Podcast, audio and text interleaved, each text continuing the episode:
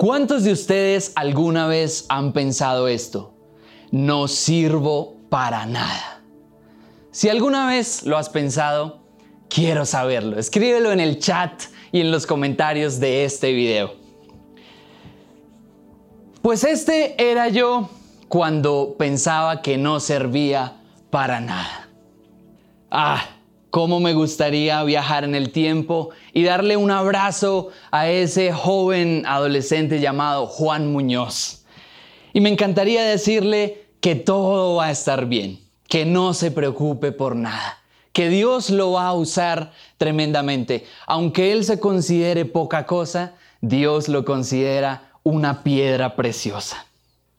Al igual que muchos, he luchado con mi identidad y Dios ha tenido que sanarme. Y en esta prédica vamos a ver tres pasos para sanar nuestra identidad. Así que quiero que oremos. Señor, gracias porque en este tiempo tú estás deseoso de sanarnos, porque tú nos diseñaste de una manera única y especial y tu deseo es que esa identidad pueda brillar. Por eso en este momento te entregamos nuestras expectativas, abrimos nuestro corazón para ti, para la palabra que tienes para nosotros hoy. Te damos gracias, te alabamos en el nombre de Jesús. Amén. Pues si hay algo que al enemigo le encanta atacar en nuestra vida, es nuestra identidad. Por eso he titulado a esta prédica, No sirvo para nada. Porque a veces pensamos cosas así. No solo en la adolescencia, sino en diferentes momentos de nuestra vida podemos llegar a preguntarnos, ¿será que yo sí tengo lo que se necesita? ¿Será que sí eh, voy a servir para esto o aquello? Y necesitamos sanar nuestra identidad. El propósito de esa predicación es que podamos descubrir, aceptar y sanar nuestra identidad única y especial dada por Dios.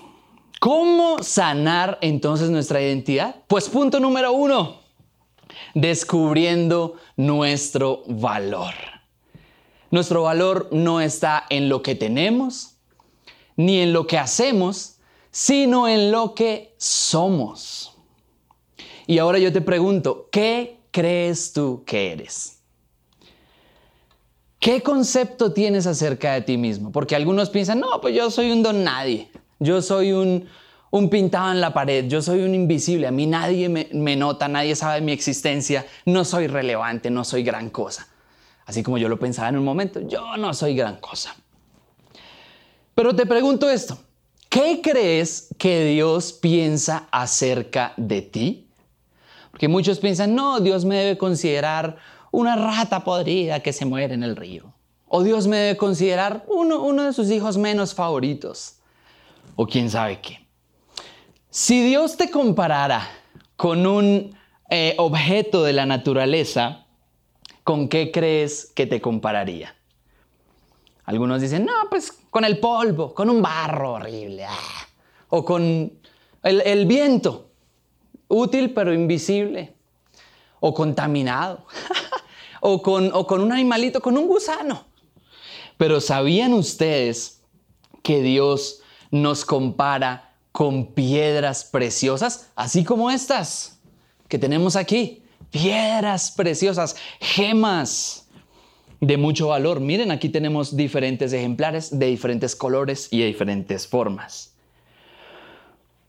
Y, ah, les pregunto una vez más, ¿cuántos tipos de piedras preciosas conocen? Comenten ahí en, en los comentarios de este video o en el chat digan, no, yo conozco la esmeralda, yo conozco, a ver, ¿cuáles son? Porque en el caso mío, yo no conocía casi piedras preciosas hasta que leí el pasaje que hoy vamos a tratar en esta predica. Hoy existe un top 10 de las piedras preciosas más caras del mundo. ¿A quién le gusta ese tema? Pues casi siempre a, las mujeres les apasionan las joyas y eh, la número uno es el diamante Whittlesback Graph. Y aquí tenemos una foto. Si usted piensa que eso es una dona, usted no tiene ni idea de joyas. Pero no importa, eh, hoy vamos a aprender de joyas. El diamante de Whittlesback Graph eh, es un diamante azul Tiene el color Fancy Deep Blue, como el corazón del mar. Del Titanic. ¿Se recuerdan la viejita ahí eh, tirando, el, arrojando el collar a lo profundo del mar? De ese mismo color. Se cree que fue encontrado en el reino indio de Golokonda, no de Wakanda, de Golokonda, ya algunos que no tienen ni idea de joyas. Fue comprado por el rey de España, Felipe IV, para formar parte de la dote de su hija. Posteriormente, el diamante de 35.5 quilates se encontró en Augsburgo, perteneciente a la casa Wittelsbach, casa real europea y dinastía alemana de origen baviera. ¿Sabían todo eso? Yo no tenía ni idea. Se subastó en el año 2008 en Londres y fue comprado por el joyero Lawrence Graff, quien lo trabajó para aumentar su valor.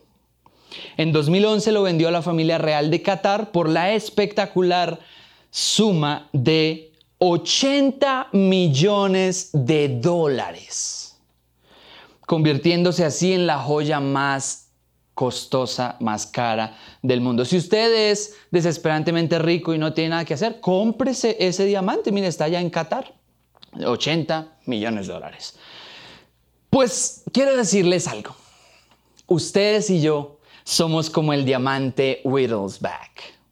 Porque Jesús estimó que valíamos el más alto precio, su propia sangre y dio su propia vida por nosotros, convirtiéndonos en la joya más costosa de toda la historia.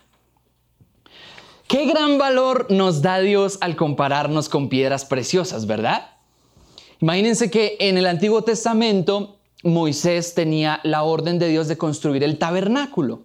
Y en el tabernáculo había muchas cosas, tres lugares principales y muchos objetos dedicados especialmente para el servicio del Señor y uno de ellos era un pectoral.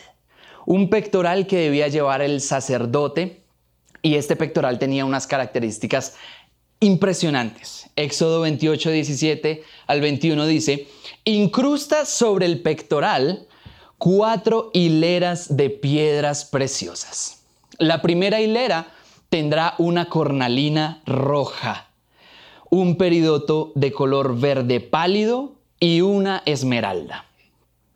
La segunda hilera estará compuesta por una turquesa, un lapislázuli de color azul y una adularia blanca. La tercera hilera consistirá de un jacinto anaranjado, un ágata y una matista púrpura. La cuarta hilera estará formada por un berilo azul y verde, un jaspe verde y un ónice. Todas estas piedras estarán incrustadas en filigranas de oro y cada piedra representará a uno de los doce hijos de Israel. Y el nombre de la tribu que representa estará grabado en ella como un sello. Uf, pues no sé si ustedes al igual que yo, cuando leemos pasajes como este, decimos, ¿esto qué, ¿esto qué será? Yo había leído muchas veces este versículo, pero nunca me había reparado a, a, los colores de estas piedras. Nunca me había puesto a pensar estas piedras de qué son, hasta que las busqué en internet y son algo así. Y yo quedé impactado por muchas razones. Por la variedad, por los colores y por las diferencias que hacen en realidad la riqueza de todo esto. E investigando acerca de estas piedras encontré algunas características interesantes que podemos comparar con nuestras vidas. Por ejemplo, la cornalina. Era usada en los sellos o en los anillos de los reyes para sellar. Interesante, ¿verdad? Tú fuiste hecho para adornar las manos del gran rey. Pero el peridoto verde pálido, eh, este me impactó porque era la piedra preciosa favorita de Cleopatra, también algo que ver con reyes y faraones. Y dice que en Rusia hay algunos peridotos que salieron de un meteorito que cayó al este de Siberia en 1749. Y que en el 2005 el periódico se encontró en el polvo de un cometa traído de la sonda espacial robótica Stardust. Entonces, algo que podemos concluir de esto es que no somos de este mundo. Pero también la esmeralda dice que su valor como gema depende críticamente de su grado de transparencia. Entre más transparentes seamos como personas, más valor tenemos. Y me, impactó esto que dice que la esmeralda casi nunca está libre de imperfecciones internas. ¿Sabes? Imperfecto y todo, le sirves a Dios. Algo que me gustó fue que la esmeralda se encuentra en gran cantidad en el departamento de Boyacá, Colombia. ¡Hey! Soy boyacense de pura raza, amo a mi tierra como a mi mamá, siempre encima llevo una ruana. Boyacá, boyacenses, los amamos locamente. Boyacá y, y Colombia. Colombia es el principal productor mundial de esmeraldas. Colombia es espectacular. Colombia es una tierra de bendición. Colombia exporta al mundo piedras preciosas, pero no solo rocas literales, sino seres humanos que son una bendición para otras naciones. De hecho, Colombia es un faro para Latinoamérica y Dios está trayendo un avivamiento especial sobre Colombia. Pero también la turquesa es poco frecuente, pero su color es inigualable. ¿No? Pero me gustó este, este atributo de esta piedra, es bastante frágil. Y hay personas que son frágiles y eso está bien. No tenemos que obligarlas a ser más fuertes. No, hay personas que son frágiles y así las diseñó Dios. Estas piedras también han adornado a los gobernantes de Antiguo Egipto, pero también tenemos el lápiz lazuli algo que me llamó la atención de esta piedra es que con ella hacían un polvo que servía para pintar. Lo llamaban el pigmento azul ultramar para pintores y fue usado por Leonardo da Vinci, por Alberto Durero y por Angélico. Y el polvo del lapislázuli se consideraba el oro azul y costaba cuatro veces más que el oro. Y esta piedra eh, eh, fue llamada también la piedra nacional de Chile. ¡Wow! Vamos chilenos, espectacular. Ustedes son una tierra de bendición que también tienen piedras preciosas que el mundo necesita. Pero también la adularia blanca es usada en el material de construcción, en algunos pisos lujosos, en empedrados, en aceras. También el jacinto naranja es bastante débil y debe ser manipulada con precaución. Y esto me lleva a pensar en padres, en formadores, en profesores, en líderes, en pastores, que hay personas que hay que tratarlas con mucho, mucho, mucho cuidado porque son bastante débiles por naturaleza. Pero ¿saben qué? El jacinto naranja se usa para fabricar cuchillos resistentes y de gran filo, incluso más cortantes que el acero mismo. Entonces, bien trabajado puede ser muy, muy, muy fuerte. El ágata, algo que me impactó del ágata y del amatista es que son piedras de origen magmático. Nacen en los volcanes, en el magma, en el caos. Cuando las burbujas de los gases de los volcanes en la profundidad de la Tierra se, se llevan a tan altas temperaturas que van a producir una erupción, forman ágatas y amatistas. Y esto me llevó a pensar en personas que han sido concebidas en situaciones muy difíciles, como eh, algunos piensan que fueron concebidos en embarazos no deseados y que por lo tanto son un accidente y su vida no tiene propósito. No es cierto. Aún en medio del caos, en medio de ese volcán, en medio de ese magma ardiente, de esa explosión, Dios estaba formando un ágata y una matista que eres tú. Berilo azul y verde son piedras hexagonales, bipiramidales, dihexagonales. Y esto me lleva a pensar en esas personas tan melancólicas, ¿verdad? Todas esas figuras geométricas me llevan a pensar en la gente que ve todo de manera cuadriculada, de manera exacta. Así los diseñó Dios. Ónice se usa para decoración por su belleza y por la calidad de su pulido. Dice que el yacimiento más grande de América está en Durango. ¡Hey! Como una mirada ya en Sonora. Muy bien, amigos de México. Así se siente en México. Así te sabe México. Así se siente México en la piel. Muy bien, esto es un homenaje a los mexicanos. Mexicanos, ustedes son gente espectacular. Mexicanos, ustedes son una bendición. el enemigo ha tratado que ustedes sean conocidos por cosas malas, pero ustedes van a ser conocidos por cosas buenas, por paz, por toda clase de bienes, por iglesias, por avivamientos. Profetizamos vida sobre un país sobre el cual el enemigo ha querido profetizar muerte. Pero el jaspe verde, y es el último, se usa mucho en floreros y en sellos por sus muchos colores. Eh, han sido usadas y apreciadas desde antaño, colores rojos, violáceos, grises, negros, verdes, amarillos, pardos, en ocasiones combinados y esta mezcla me lleva a pensar en Latinoamérica. Nosotros somos mestizos, somos la mezcla de muchas razas y somos espectaculares porque Dios nos hizo así. Pues si Dios nos compara con piedras preciosas, es porque tenemos un color especial y unas características que nos hacen valiosos. Quiero que digas ahí donde estás, soy valioso para Dios. Pero punto número dos, ¿cómo sanar nuestra identidad? Punto número dos, aceptando y valorando lo que somos. Por lo general nos enfocamos en lo que no somos, ¿verdad? Ay, es que yo no soy tan ordenado como mi esposa. Es que yo no soy tan creativo. Es que yo no, no tengo esa mente numérica espectacular. Es que yo no soy tan musical como esa otra persona. Es que yo no soy chistoso. Pues somos buenísimos para admirar la identidad de otros, pero no tan buenos para admirar la nuestra propia. Y es importante reconocer lo que sí somos.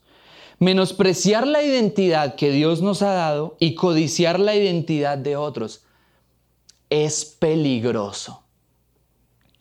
Porque nos puede desviar de nuestro propósito.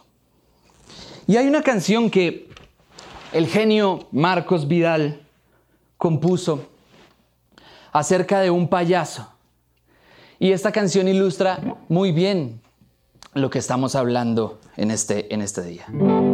Dice así. Era capaz de hacer a un niño reír sin parar. Tenía ocurrencias tan geniales, solo él era capaz.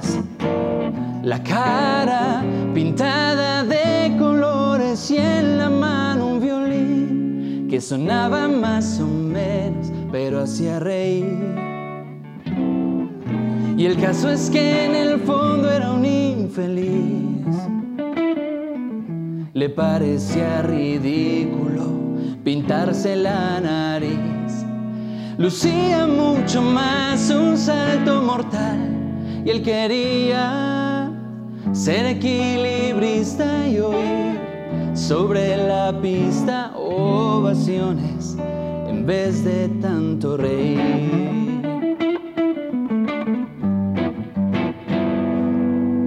Nunca supo asumir su posición sin darse cuenta que hacía reír a tantos en su papel de cenicienta. Que si algún día faltase en el circo llegaría a su fin, que nunca sería el mismo sin su violín.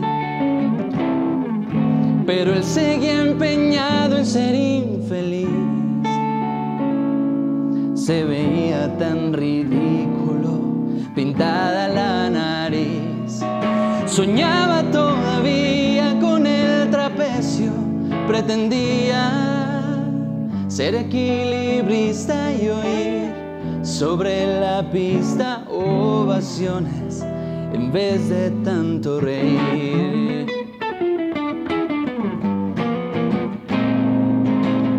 Fue una mañana blanca invernal, tras el ensayo no pudo resistirlo más, se subió en el travesaño. Y al verse en la altura sintió subirle el vértigo no habían puesto mallas la última vez. y apenas sintió nada cuando cayó. El domador que regresaba fue el primero que le vio. Logró salvar su vida y un mes más tarde le dijeron, todo ha terminado, el circo ha cerrado, ya no venían niños a la función.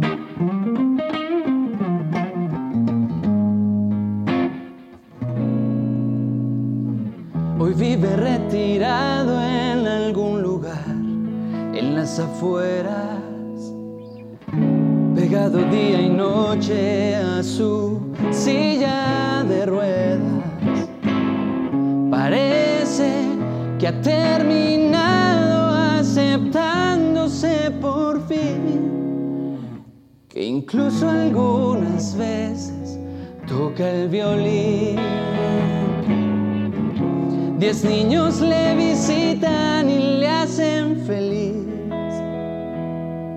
cuando les ve llegar a lo lejos, se pinta la nariz. Y cuando alguno se burla desprecio, él contesta, sería un miserable, sería yo el culpable si no cumpliese la misión que recibí. Porque aunque fui un fracaso, soy de profesión payaso, no me juzgues mal. Dios me hizo así.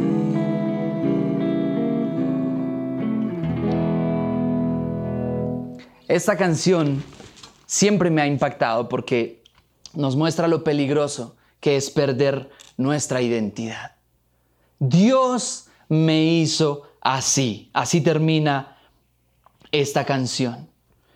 Y no podemos pelear contra nuestra esencia y nuestra identidad. Hoy necesitas reconciliarte con tu verdadera identidad. ¿Crees que no sirves para nada? Cuidado.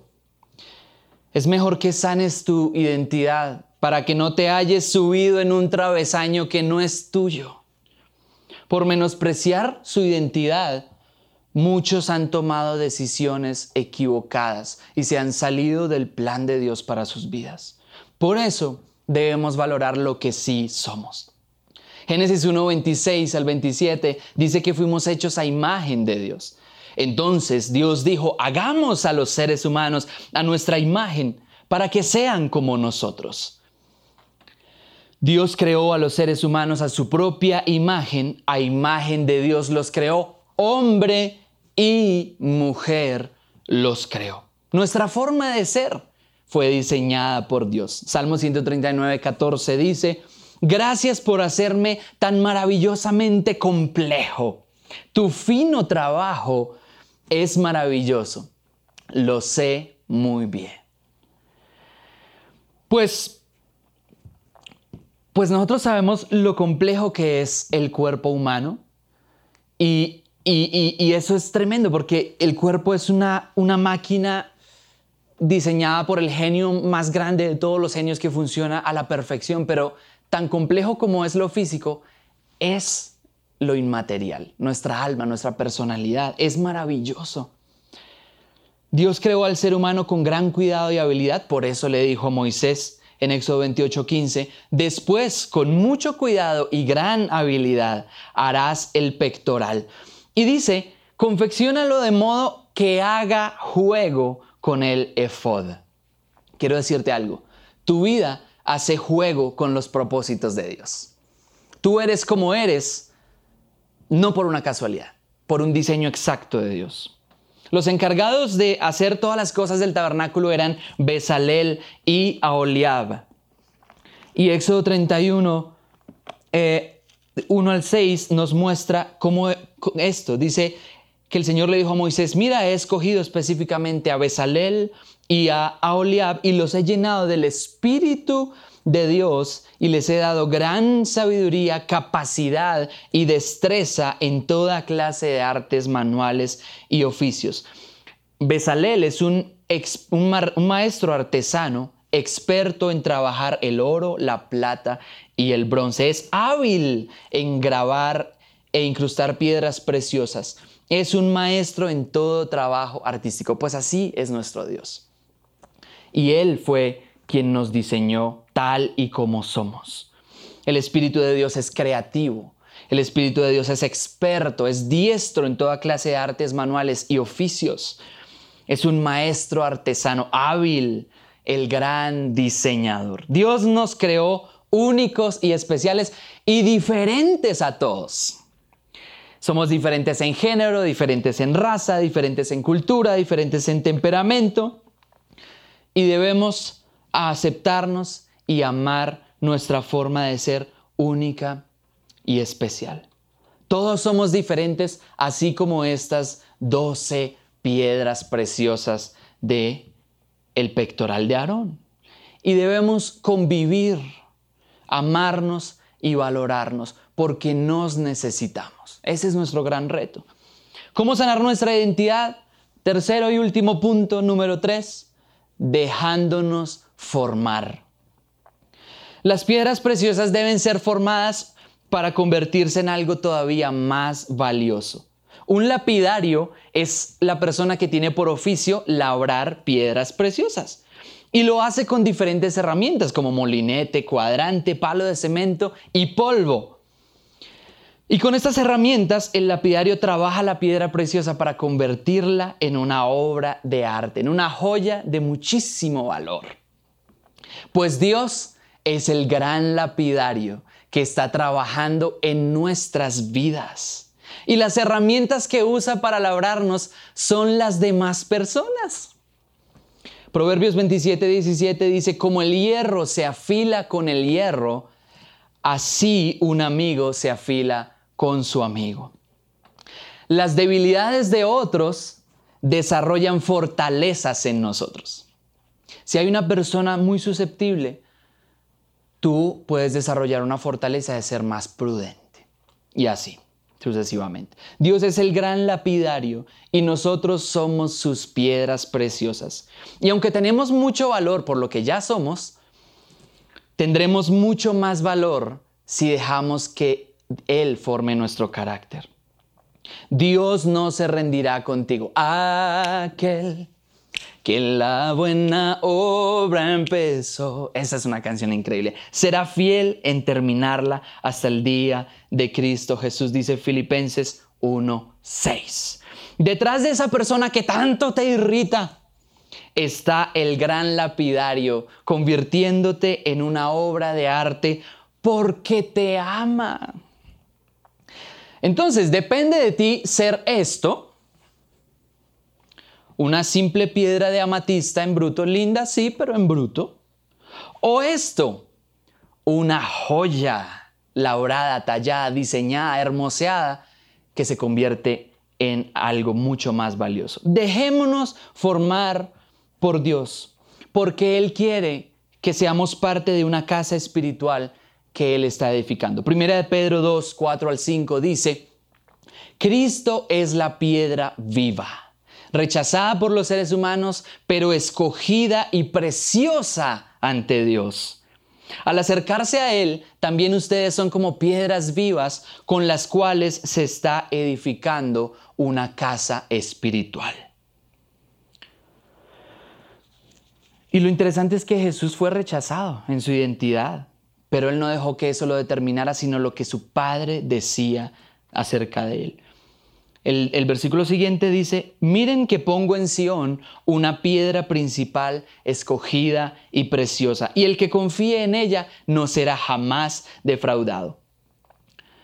Dice, para ustedes los creyentes esta piedra es preciosa. La piedra que desecharon los constructores ha llegado a ser la piedra angular. Recuerda que la identidad que tienes proviene de Dios y Él la va a usar. Así como Jesús fue la piedra angular, para la salvación de la humanidad, tú eres la piedra angular para los propósitos de Dios. No se trata de lo que somos hoy, se trata de lo que seremos en las manos de Jesús. Pedro es un nombre arameo que significa piedra. Pedro, el discípulo de Jesús, es el perfecto ejemplo de lo que Dios quiere hacer con nosotros. Él era una piedra normal, despreciada por muchos, pero fruto del trabajo de Jesús, terminó siendo una piedra angular en la iglesia. Porque el gran lapidario sabe convertir piedras normales en tesoros de su reino. Y Dios te dice, si lo hice con Pedro, lo haré también contigo. En Apocalipsis 21, 9 al 20, vuelven a aparecer los nombres de estas piedras que vimos al comienzo. Y dice que, que la, la casa, la nueva Jerusalén, será constituida de estas piedras, de estos mismos colores. Estamos siendo preparados para el cielo. Entonces, conclusión. Hoy la humanidad sufre de una gran crisis de identidad. Ahora es cuando más nos tenemos que levantar y brillar con la identidad que Dios nos ha dado. Hay un fenómeno físico espectacular que sucede con los colores luz.